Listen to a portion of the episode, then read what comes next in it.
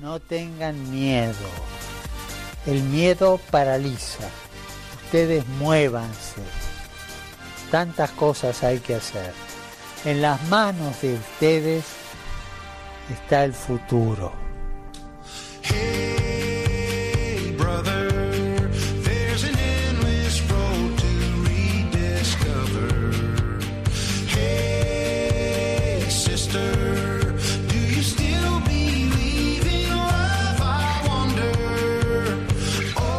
Comienza Protagonistas los Jóvenes.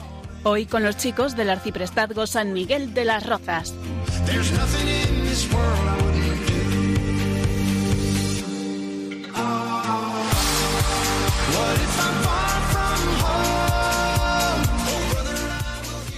Muy buenas noches España, muy buenas noches familia de Radio María.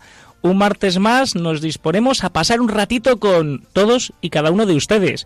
Espero que estén deseando escuchar el gran tema que tenemos hoy. Como siempre, un tema de actualidad. Hoy les hablaremos de el tiempo de Cuaresma, tiempo de penitencia y esperanza. La penitencia que hoy tenemos nosotros de estar sin Mónica y con la esperanza de que el Espíritu Santo siempre nos asiste, nunca nos abandona. Y para ello contamos con el Padre Borja. Muy buenas noches, Padre. Buenas noches. Quería aprovechar para saludar a todos los alumnos del Colegio Orvalle. Pues quedan todos ellos saludados. ¿También a los profesores o no se lo merecen? También, por supuesto, a todos. A todísimos, muy bien. También contamos una vez más con un joven de la parroquia Santa Catalina Mártir, con nuestro amigo Gabriel. Buenas noches, Alfonso. Gabriel, ¿a quién quieres saludar? Yo quiero saludar a mi familia y pues también a mi familia polaca. A la familia polaca, a toda la familia polaca, queda toda saludada. También pues yo aprovecho también pues para saludar a Teresa, que es salesiana, es decir, a toda la familia salesiana, a todos los feligreses de Santa Catalina Mártir, a Ángel, Eider, Sole, a Mónica, a Leire, pues a todos los que nos escuchan con mucho cariño. Y también saludar especialmente hoy a Juventino, que está a los mandos de técnicos.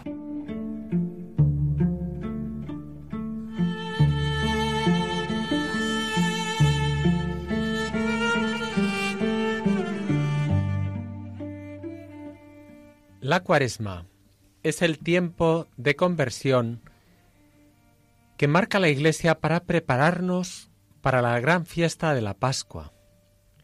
Es tiempo para arrepentirnos de nuestros pecados y cambiar algo de nosotros para ser mejores y poder vivir más cerca de Cristo. La cuaresma dura cuarenta días. Comienza el miércoles de ceniza y termina antes de la misa de la Cena del Señor del jueves santo. A lo largo de este periodo, sobre todo en la liturgia del domingo, hacemos un esfuerzo por recuperar el ritmo y estilo de verdaderos creyentes que debemos vivir como hijos de Dios, como Jesús. El color litúrgico de la cuaresma es el morado, que significa luto y penitencia. Es un tiempo de reflexión, de sacrificios, de conversión personal, tiempo de preparación al misterio pascual. Durante la cuaresma Cristo nos invita a cambiar de vida. La Iglesia nos invita a vivir la cuaresma como un camino hacia Jesucristo, escuchando la palabra de Dios, orando, compartiendo con el prójimo y haciendo obras buenas. Nos invita a vivir una serie de actitudes cristianas que nos ayudan a parecernos más a Jesucristo, ya que por acción de nuestro pecado nos hemos alejado más de Dios. Por ello la cuaresma es el tiempo del perdón y de la reconciliación fraterna. Cada día, durante toda la vida, hemos de arrojar de nuestros corazones el odio, el rencor, la envidia, los celos que se oponen a nuestro amor a Dios y a los hermanos.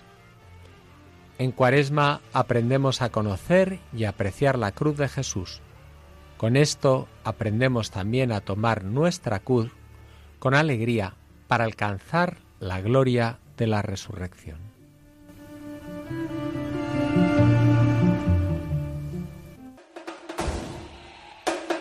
Sumario.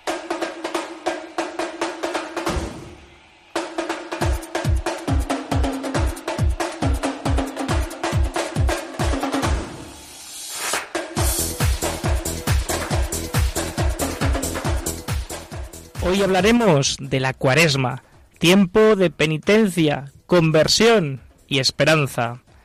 También hoy eh, tendremos una entrevista. Contaremos con la presencia de Águeda, madre de familia. También, una vez más, escucharemos atentos qué nos dice la Santa Madre Iglesia en su catecismo. Y también nos comprometeremos una semana más a ser más cristianos, más santos.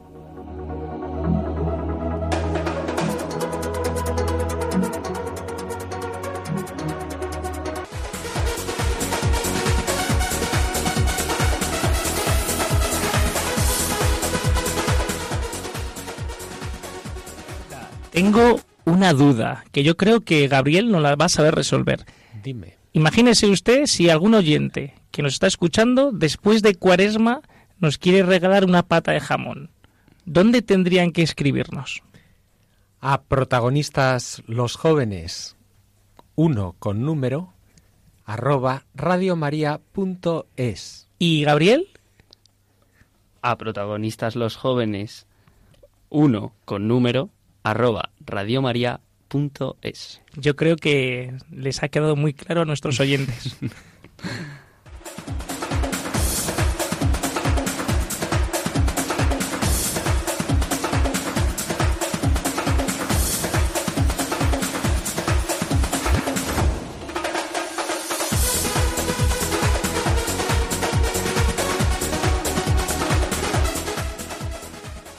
Ahora tenemos el momento de la entrevista.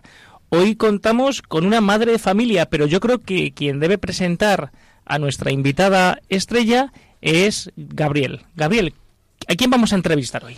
Pues hoy vamos a presentar y a entrevistar a una mujer muy especial, que, bueno, Alfonso es mi madre, y su nombre es Águeda. Es esposa de mi padre. cuyo nombre es Alejandro, y madre de tres hijos, entre los que me encuentro yo, que soy muy afortunado. Muy bien, sí, sí, ¿eres el primero, el segundo o el tercero? El mediano. El mediano de los hijos. Sí, sí. Muy bien. Pues nada, Águeda, muy buenas noches. Hola, buenas noches. Oye, muchas, muchas, muchas gracias por darnos tu tiempo. Bueno, aquí estamos para servir. Pues mira, estábamos, mientras estábamos eh, preparando la entrevista, el padre Borja tenía una, una cosa que decirte, eh, pero ya mismo, de entrada. Ah, Sí. pues muy bien. Bueno, co- como madre de familia tenemos aquí a, a, a tu hijo Gabriel. Quiera preguntarte si también te sientes identificada con Santa Mónica, con su hijo San Eh, Agustín. Si, ha- si has rezado mucho por él. A ver, eh, en lo que es la oración me siento muy, muy identificada con Santa Mónica, porque rezo muchísimo por Gabriel, pero creo que no por las mismas causas, aunque a él le gusta mucho San Agustín. Pero Ah, sí. Gabriel yo Sí. creo que yo creo que no me ha dado todavía ningún disgusto, así que, O sea, porque le quiero mucho, pero no por los disgustos. has salido bien a la primera. Eh, creo que sí. No Creo yo, mamá, que ¿eh? sí, No yo. Espero que sí, todavía queda mucha vida por delante, pero yo estoy muy contenta con él y, y cómo, cómo se enfrenta a todo en la vida. Estoy, estoy ya imaginándome a las señoras de la parroquia diciendo, no, no, Gabriel, sí, muy bueno, muy bueno, muy bueno. Ay, a Marifé, buenísimo, buenísimo. Así que sí, damos, damos fe de ello. Bueno, pues, eh, eh, Águeda, ¿cómo estás viviendo tú este tiempo de cuaresma?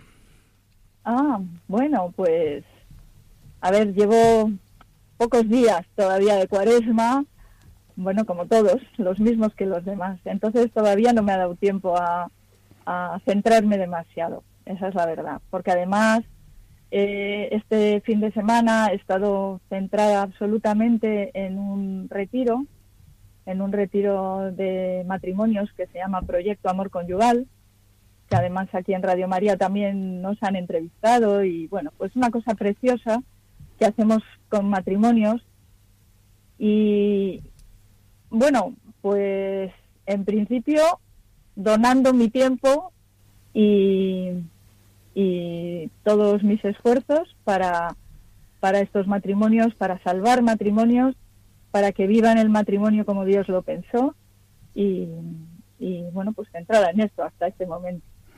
A partir de ahora espero centrarme más en Cristo, en su pasión, en lo que ha hecho por mí y en lo agradecida que estoy a Él por todo lo que ha hecho. Mamá. Así que en líneas generales eso. Dime. Una pregunta. Yo sé que, que tú, pues hace unos cuantos años, pues no vivías la cuaresma así. ¿Puedes contarnos cuál es la diferencia fundamental que hay ahora entre las cuaresmas que vives estos años a las cuaresmas que vivías antes? Mm, ah, ¿Te refieres a, a lo físico? pues a lo físico, a lo espiritual, pues antes de tener un encuentro con el Señor y pues ahora que ya estás ahí con el Señor, pues con tus altibajos, pero ya con Él, pues ¿cómo vives la cuaresma? ¿Qué diferencias hay? Hombre, la diferencia fundamental es que antiguamente la cuaresma era un periodo eh, mm, como el resto del año, realmente, eh, es verdad que sí que había días que, que costaban más que otros porque la Iglesia mandaba hacer ayunos y abstinencias y a mí esas cosas me costaban muchísimo porque no entendía por qué me mandaban a hacer esas cosas, pero intentaba cumplirlas.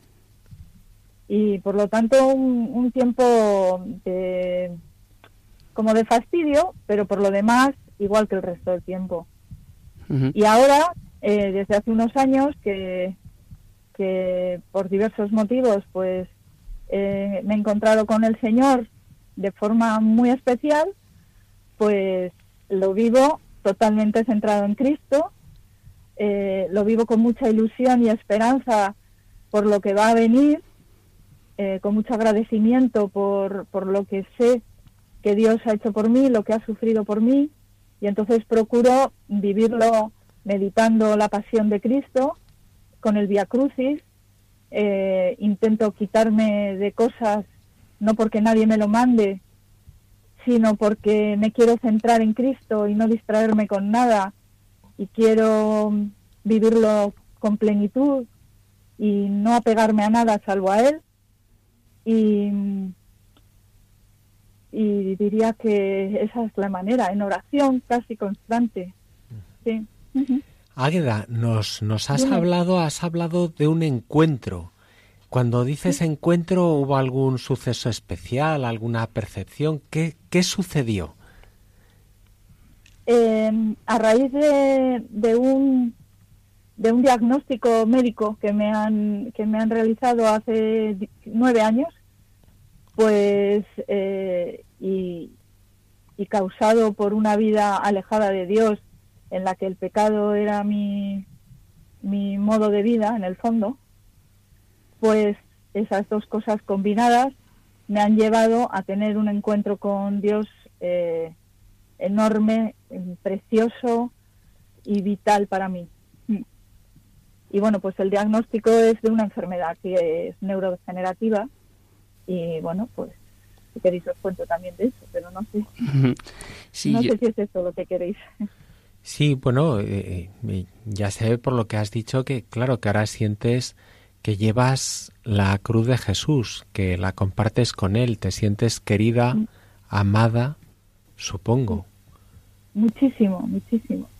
Muy amada, muy perdonada. Yo muchas veces me gusta verme en compañía de San Juan y de la Virgen a los pies de la cruz, abrazada a la cruz y besando sus pies y diciéndole al Señor, esto que me pasa, espero que te alivie un poco, un poquito de lo que yo te he causado aquí. Y me siento muy feliz en esa, en esa circunstancia de, la cruz. Águeda, me imagino que algunos que nos escuchan pues también pues pueden tener tu misma enfermedad y se pueden sentir consolados, ¿no? Por tus palabras. Pero eh, seguro que sí. Eh, decías que, que, antes no entendías, no entendías pues la penitencia, no entendías lo que la Madre Iglesia pues nos, nos ofrecía, ¿no? Para vivir la cuaresma. ¿Y ahora lo entiendes? Yo ahora sí lo entiendo, porque es que no hace falta que me lo pida la Madre Iglesia, la Santa Madre Iglesia. Yo lo, lo vivo porque a mí me lo pide el cuerpo. El cuerpo me pide desprenderme de todo lo que me separa de Cristo. Y los ayunos, eh, los sacrificios de cualquier tipo, pues eh, me ayudan en esto. Me liberan el corazón, me, me despejan la mirada y, bueno, pues no sé, me hacen más sensible al, sufrimiento de Cristo y al sacrificio de Él por mi redención. Sí, eh, mamá, en una vida marcada por, por el, el sacrificio, como puede ser eh, la, de, la de un enfermo, ¿podrías explicarnos qué significa para ti pues eh, el, el sacrificio, el sacrificio de tu vida, de tu enfermedad? ¿Qué significa para ti eso en tu relación con, con Jesús? A ver, yo pienso que mm, eh, el, que vive una enfermedad eh, la vive inevitablemente, ¿no? O sea, no es una cosa elegida voluntariamente ni, ni deseada ni querida. O sea, yo en principio no lo quieres, no lo quieres tener. Eh, incluso yo abrazando esta enfermedad y dando gracias a Dios por ella, por todo lo bueno que me ha dado, en realidad no la quiero porque le pido a Dios que me cure, ¿de acuerdo? Sin embargo, cada sufrimiento que me provoca esta enfermedad, eh, de, pues de todas las pérdidas y todos los duelos que vivo cada vez que tengo una pérdida de, fuerza, en fin, todas estas cosas vividas de forma que se las entrego a Dios, yo, eh, o sea, para mí eso es unirme a la cruz de Cristo, por un lado. Y por otro lado es hacerle una ofrenda valiosísima. O sea, mm, yo puedo hacer muchas ofrendas a Dios eh, a lo largo del día que me resultan, para Dios supongo que nada es poca cosa, ¿no? Nada es poca cosa. O sea, y no quiero despreciar las ofrendas de nadie. Pero las mías me parece que tienen un valor enorme. No sé, yo lo vivo así.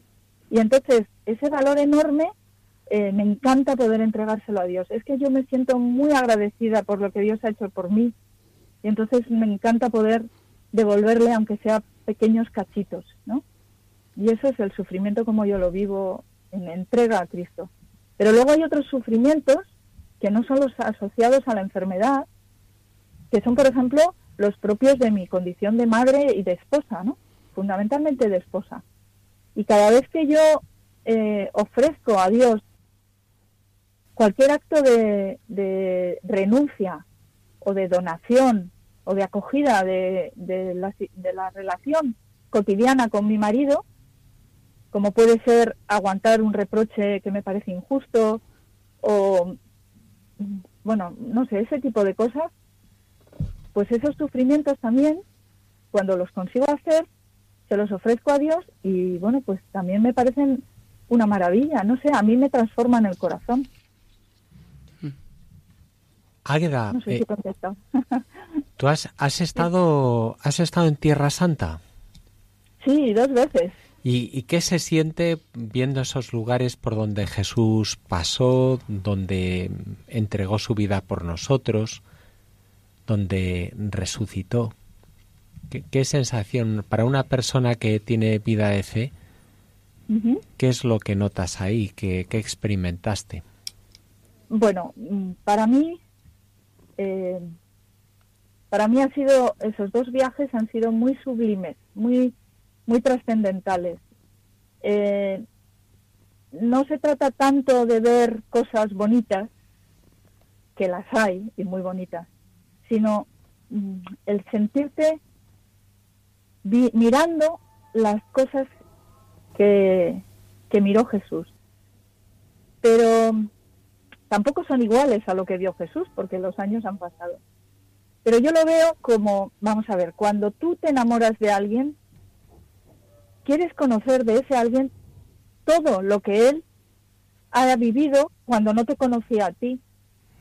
O sea, te apetece conocer el lugar donde nació, el pueblo al que iba de vacaciones, eh, todas esas cosas que son suyas, te gustaría tenerlas tú en tu memoria y en tu, y en, en tu retina, ¿no?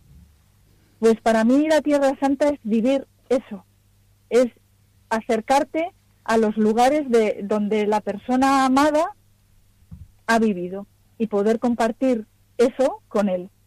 De tal forma que ahora también yo cada vez que, leo la Biblia, cada vez que leo el Evangelio concretamente, pues soy capaz de, imaginarme a Jesús en esos lugares eh, de la forma que yo los he visto cuando he ido allí a Tierra Santa. Es como más cercanía con el Señor. También en su pasión, ¿no? especialmente en su pasión.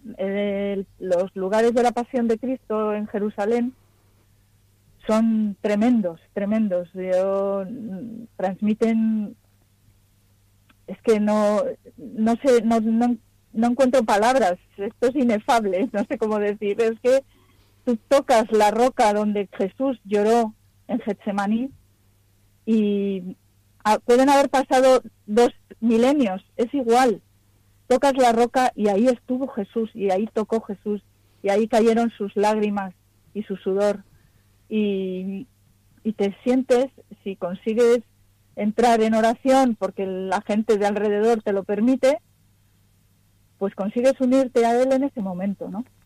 Y te sientes salvada, querida. Totalmente, porque es que, claro, pero a ver, no hace falta estar allí para sentirse amado y querido y salvado por él, pero realmente ahí lo vives de una manera, lo vives como, como a flor de piel, o sea, como con contacto físico, no solamente en oración, o sea, estás ahí, en el lugar, estás con él y además no te duermes y dices, madre mía, Dios mío, estoy contigo, soy de tus amigos y no me estoy quedando dormido y te puedo acompañar en este momento tan duro. Entonces lo vives muy en, directo. Y queda, eh, bueno, sé, que tú sí lo vives en primera persona, eh, tu hijo también. ¿Hay esa sintonía en tu familia? ¿Es, ¿Vivís todos la misma, en la misma sintonía en la cuaresma, en casa? ¿O si el viernes no pones de comida, Alejandro, tú, eh, filete ternera, hay protestas? Eh, yo creo que en general vivimos todos en la misma sintonía, gracias a Dios es un regalo del Señor. Así de, pero es verdad que bueno, pues hay distintas sensibilidades y, distintas edades. Entonces nuestra hija pequeña, por ejemplo, que está muy adolescente, es un amor, ¿eh? pero tiene la adolescencia, bueno, pues ese tipo de cosas mm, a veces porque no las piensa, pues puede puede llegar a decirlas. Pero vamos, que no pasa nada. Es, su espiritualidad, gracias a Dios, también es, es muy verdadera y muy del corazón. Bueno, la adolescencia ya sabes que es una enfermedad que se cura con el tiempo. que tampoco... En la mayoría de los casos, hay que decir. Eh, sí, también es, también es cierto. También es cierto. Mamá, que, que has dicho que ahora no te había dado mucho tiempo a reflexionar sobre esta cuaresma y demás, pero a mí me da la sensación de que nos has hablado de, de todo lo que trata la cuaresma, ¿no? De la oración, nos has hablado del sacrificio y del ofrecimiento, ¿no? Del ayuno y la y la limosna. Entonces, pues... Eh, está en otra liga, está en otra liga. Sí, sí, sí, sí. O sea, si, si todavía tienes que prepararte más, yo la verdad es que... Supongo que hay que rezarlo, hay que rezarlo. Yo, o sea, he hablado de lo que... A ver, yo pienso que mi vida no solo en cuaresma, eh, es ahora mismo es oración y es ayuno y es entrega y, limosna, eh, que es una forma de entrega, ¿no? O la entrega es una forma de limosna, vamos. Pues eh, mi vida es eso. Entonces, lo que pasa es que no, no me da el tiempo todavía de hacer la, la meditación o la reflexión de estoy cumpliendo con lo que la iglesia me pide para esta cuaresma no lo he llegado a hacer todavía. Pero bueno, es lo que pretendo hacer. En esto me has ayudado tú ahora mismo muchísimo. Me has hecho la meditación ya. bueno, Agueda, pues no queremos robarte más tiempo, darte infinitas gracias por, por haber pues querido compartir con toda España y parte de, del mundo que nos escucha pues eso, que pues tu testimonio de cómo vives la cuaresma, cómo vives en primera persona pues tu, tu fe. Y bueno, pues creo que Gabriel te tiene que decir algo sobre la cena. Sí, eh, ah, que sí que, que no te enfades si llego tarde a casa. Que nos llevamos, nos llevamos a cenar. Me lo, me lo imaginaba, me lo imaginaba. Pero estoy muy contenta de que esté en tan buena compañía y muy tranquila. Por eso, ¿ves, ves, ves cómo me puedo parecer a Santa Mónica en algunas cosas, pero ¿Has visto a Águeda? no, ¿eh? Muy bien, pues muchísimas gracias Águeda por, por estos minutos que nos has dedicado y por el mensaje, por tu vida y por, por ayudarnos a todos. Pues muchas gracias a vosotros y por ayudarnos todos, a todos también tanto con estos programas y con Radio María que me encanta. Un abrazo para Alejandro. Nos vemos. Gracias, igualmente. Buenas noches. para todos. Adiós. Buenas noches.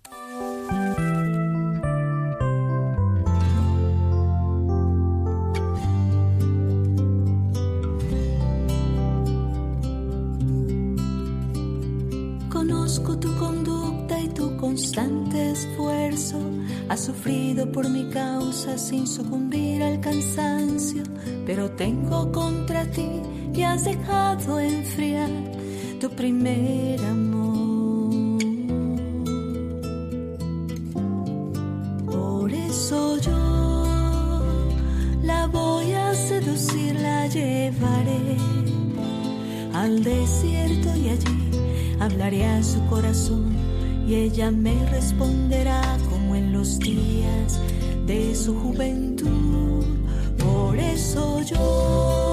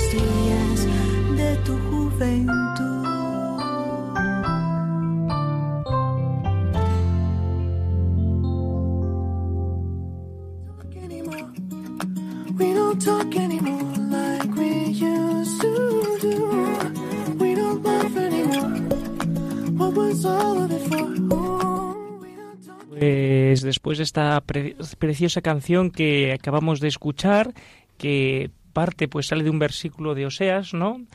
Eh, Padre Borja, ¿qué más nos podría contar usted? Bueno, a mí me recuerda el buen pastor, el buen pastor que va en busca de la oveja perdida.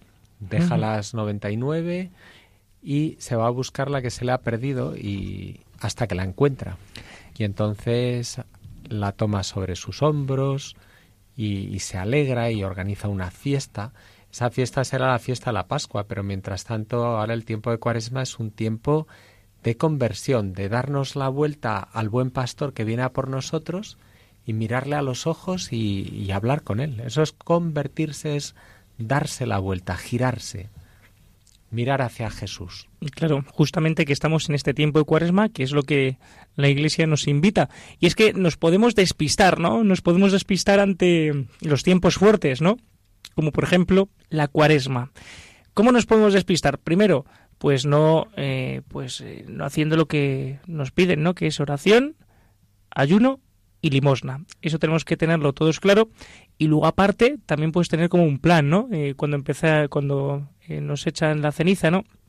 Pues ya tener esa, esa disposición de conversión, como dice el Padre Borja, de, de girarse, ¿no? Hacia Jesucristo, mirarle y hacer una pues una mirada interior que nos puede hacer también ver a nosotros pues en qué pues qué nos estorba no para poder crecer espiritual y humanamente verdad Sí, la, la canción que sonaba hablaba de la llevaré al desierto y la hablaré al corazón. No es casualidad que la cuaresma dure 40 días, que nos recuerda los 40 días que Jesús pasó ayunando en el desierto, preparándose para su vida pública.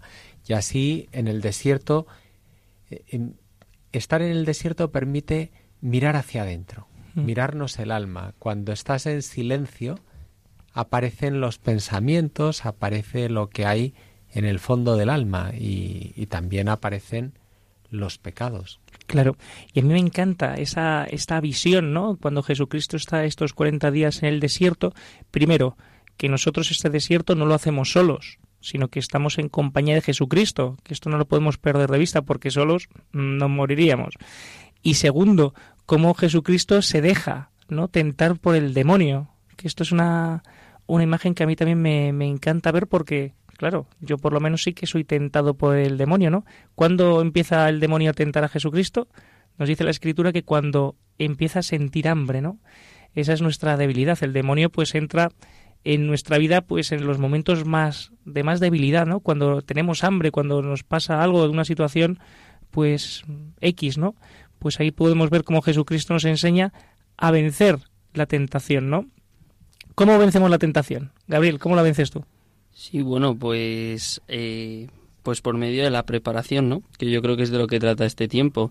Uno se prepara por medio del ayuno y de pequeños sacrificios, la limosna y la oración, no solo para encontrarse con Jesús y no solo para reflexionar sobre la pasión que llegará con la Semana Santa, sino que es que además eh, uno se prepara para los, las grandes pruebas de su vida, ¿no?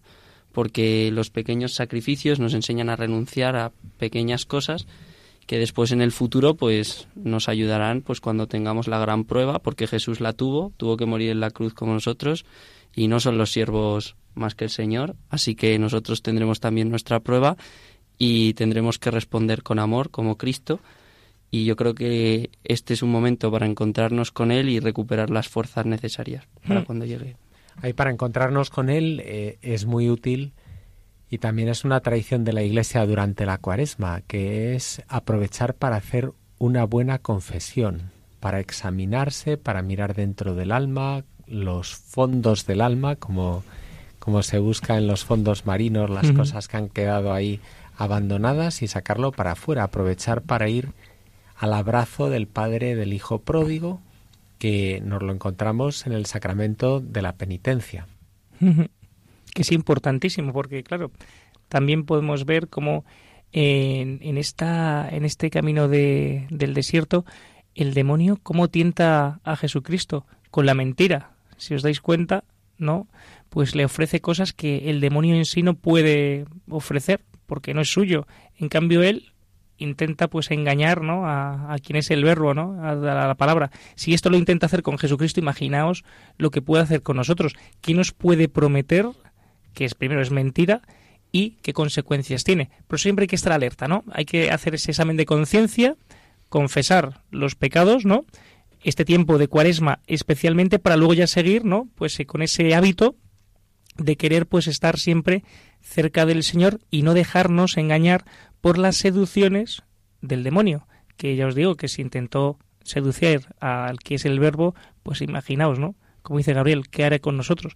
Pues eh, estar pendientes, ¿no? ¿Qué es lo que nos puede ofrecer el, el demonio que no nos va a dar ni paz ni tranquilidad y evidentemente jamás la promesa que nos haga? Hay un truco que a los niños les es muy útil para memorizar cuáles son las obras que hay que hacer durante la cuaresma, que es la ola sin H. Ajá. Es decir, como la ola del mar, que es oración, limosna y ayuno. La oración que nos ayuda a acompañar a Jesús, lo que nos decía Águeda cuando la hemos entrevistado, que nos decía es que soy uno de sus amigos, nosotros somos sus amigos. Entonces la oración es el momento para recordar que Jesús es el gran amigo y para estar con él. Por tanto, la oración es lo más natural, dedicar un tiempo a hablar con él. Luego la limosna, que son las buenas obras, las obras de misericordia. No se trata simplemente de dar unos euros, sino mucho más, es darse uno a sí mismo, olvidarse del egoísmo y vivir para los demás, compartir.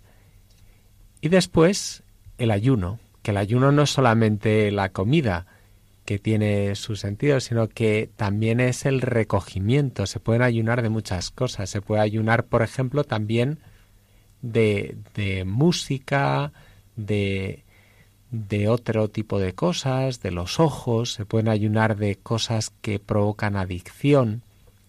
Sí, no solamente sí. es algo de comida. Sí, y a propósito de esto que dices, Borja, eh, sobre esto que podríamos decir que son pequeños sacrificios, ¿no? Sacrificios que en definitiva nos ayudan a cuando el Señor nos pida algo y debamos sacrificar algo nuestro por Él, por amor, como Él hizo en la cruz que se sacrificó por nosotros, pues nosotros también sepamos sacrificar algo nuestro porque hemos estado educando nuestro cuerpo y, y, nuestra y nuestro alma en ello, ¿no? Y facilita el recogimiento. Hay una, una coincidencia curiosa, es que nosotros tenemos cinco sentidos y, y Jesús en la cruz tuvo cinco llagas, que son dos en los pies, dos en las manos y la llaga del costado. Y ahí están los cinco sentidos, que el, el hacer penitencia con los cinco sentidos, el ayuno que puede afectar tanto al tacto, a la vista, al oído, al gusto y, y de esa manera a la vista. Y de esa manera pues también nosotros vamos facilitando que podamos estar como nos decía la canción que hemos escuchado eh, que estar en el desierto poder escuchar la voz de Dios la voz del buen pastor también la voz del alma que ruge la conciencia que que protesta que pide que purifiquemos el alma y bueno, y además yo creo que también hay un punto de solidarización, ¿no? Con Jesús y con, ¿no? Como él dice, eh, con todas las personas en las que está él, ¿no? Con, con los pequeños que sufren de, pues, de todos estos problemas de los que nosotros nos podemos quitar, como puede ser, pues, que a veces les falta comida, ¿no? Uh -huh. o, sí. ¿Y qué podríamos, si hay alguien que nos está escuchando, qué ideas podemos dejar, darles, ¿no? Para para que se enganchen ya en esta cuaresma, si están desenganchados, ¿qué podemos ofrecerles? En cuanto a obras de misericordia, por ejemplo. Sí, por ejemplo. Pues ahí hay muchísimas posibilidades. Una primera, una primera muy cercana, como una obra de misericordia, es estar con la familia. Muy evitar el individualismo. Muy importante. Qué momento tan bueno para ayunar, por ejemplo, del teléfono móvil, ayunar de series, de músicas y convivir con los demás. Eh, los demás necesitan la caridad, la misericordia, de estar con ellos, de escucharles, hablarles. Eso implica sacrificio, es un sacrificio que no es pequeño, pasar del individualismo a convivir, a compartir la vida con los demás, en primer lugar con la propia familia. Importantísimo. Incluso pueden ser cosas aún más concretas, ¿no? Por ejemplo, dejar de fumar, no tomar chocolate durante toda la cuaresma, procurar ser amable con los que te rodean y, por supuesto, siempre sacar una sonrisa, aunque uno no esté en el mejor momento, que es una mortificación muy buena, ¿no? Sí, y, y bueno, y ya en cuanto a ayudar a los demás, vamos desde lo más cercano a lo más lejano, la solidaridad con, con otros países y personas que están pasando hambre, de poder ayudarles, poder enviarles medios, los bancos de alimentos, ayudar en Cáritas. ¿Cuántas obras hace la Iglesia de caridad? La Iglesia está constantemente viviendo las obras de misericordia. Así es. Pues nada, eh, queridos oyentes, ya saben ustedes, vamos a, si no tenemos aún, eh, pues eh, no hemos enganchado aún la cuaresma, pues vamos a engancharnos con estos consejos que pues les ofrecemos. Y vamos a continuar con nuestro programa.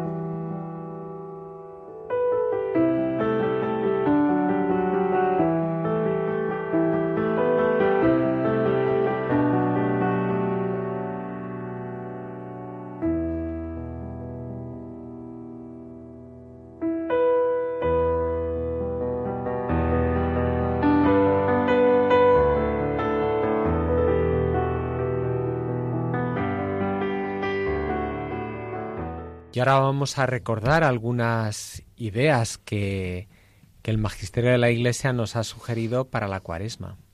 Jesús, cuando comenzó su vida pública, nos dijo, convertíos y creed en el Evangelio.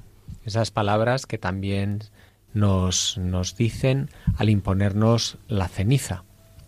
La cuaresma es el momento para volvernos hacia Dios. Son 40 días de cuaresma para prepararnos para el misterio pascual.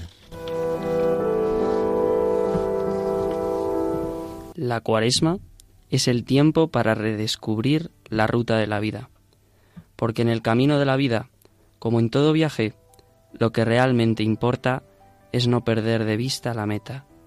Sin embargo, cuando estás de viaje, si lo que te interesa es mirar el paisaje o pararte a comer, no vas muy lejos. Cada uno de nosotros puede preguntarse, ¿en el camino de la vida busco la ruta?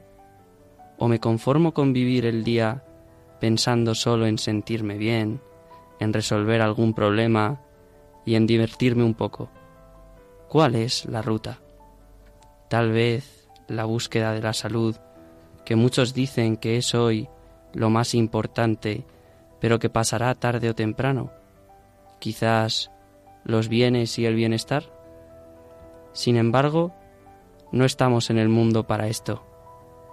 Convertíos a mí, dice el Señor, a mí. El Señor es la meta de nuestro peregrinaje en el mundo. La ruta se traza en relación a Él.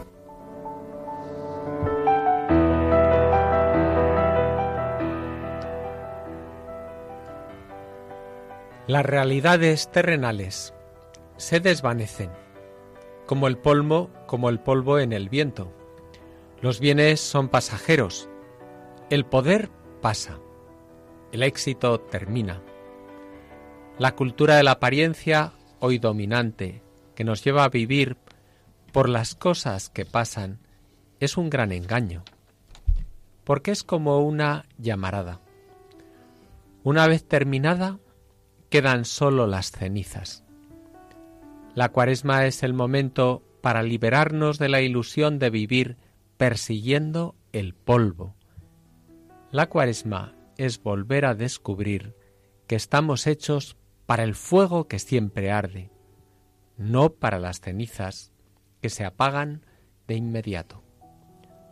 Por Dios, no por el mundo, por la eternidad del cielo, no por el engaño de la tierra, por la libertad de los hijos, no por la esclavitud de las cosas. Podemos preguntarnos hoy, ¿de qué parte estoy? ¿Vivo para el fuego o para la ceniza?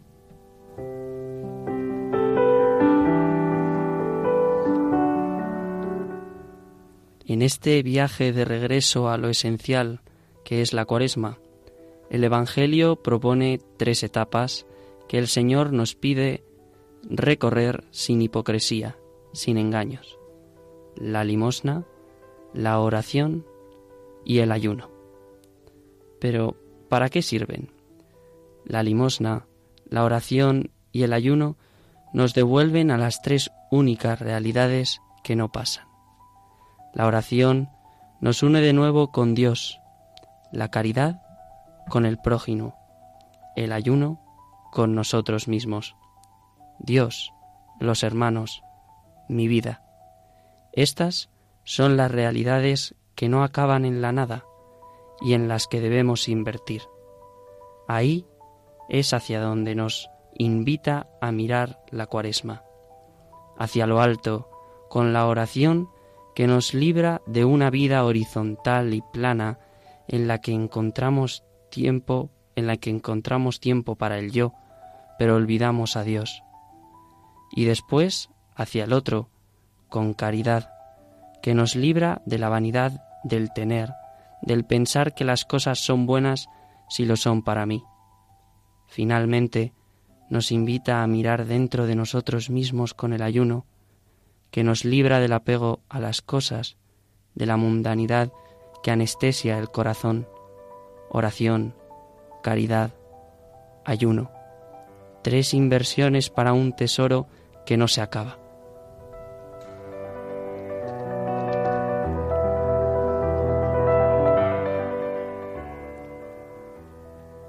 A pesar de la secularización de la sociedad contemporánea, el pueblo cristiano advierte claramente que durante la cuaresma hay que dirigir el espíritu hacia las realidades que son verdaderamente importantes.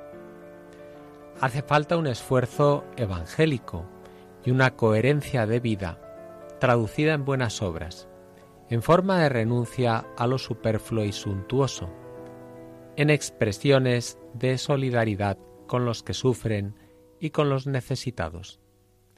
También los fieles que frecuentan poco los sacramentos de la penitencia y de la Eucaristía saben, por una larga tradición eclesial, que el tiempo de Cuaresma, Pascua, está en relación con el precepto de la Iglesia de confesar los propios pecados graves, al menos una vez al año, preferentemente en el tiempo pascual.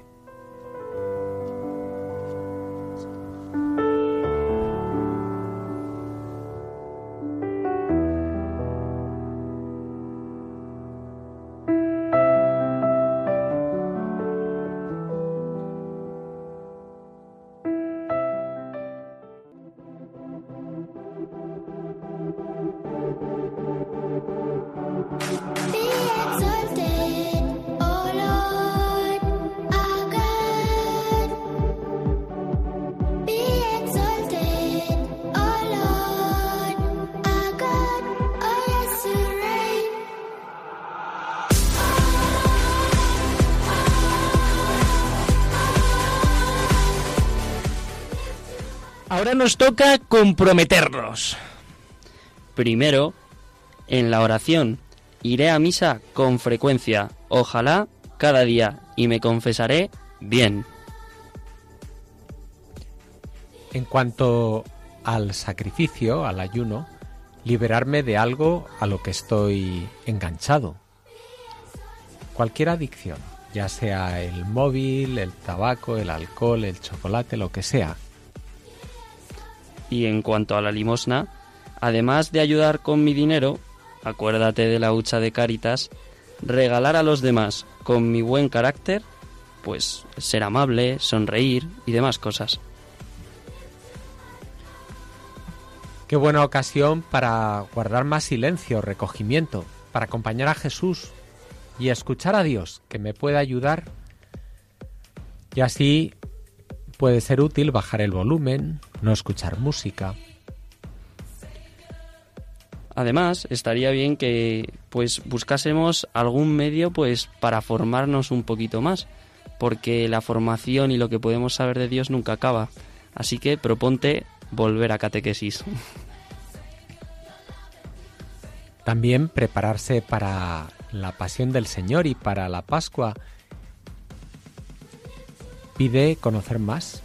Por ejemplo, leer alguna historia de la pasión o, ver alguna película relacionada con la muerte de Cristo.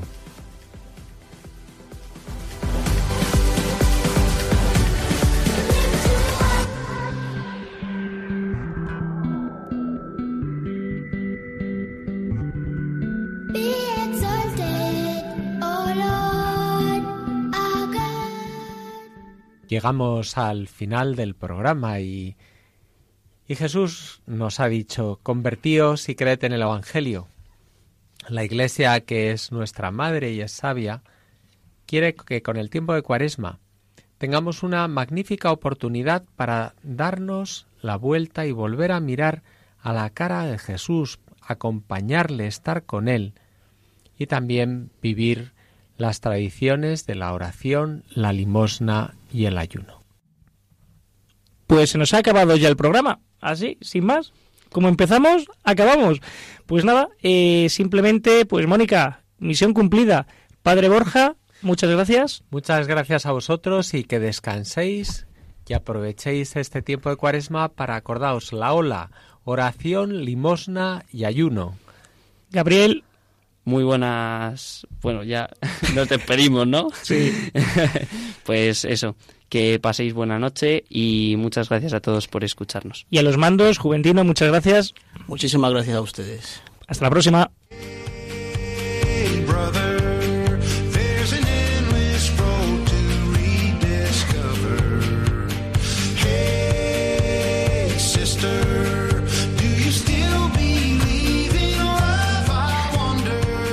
Así concluye Protagonistas los jóvenes, hoy desde el Arciprestazgo de las Rozas, en Madrid.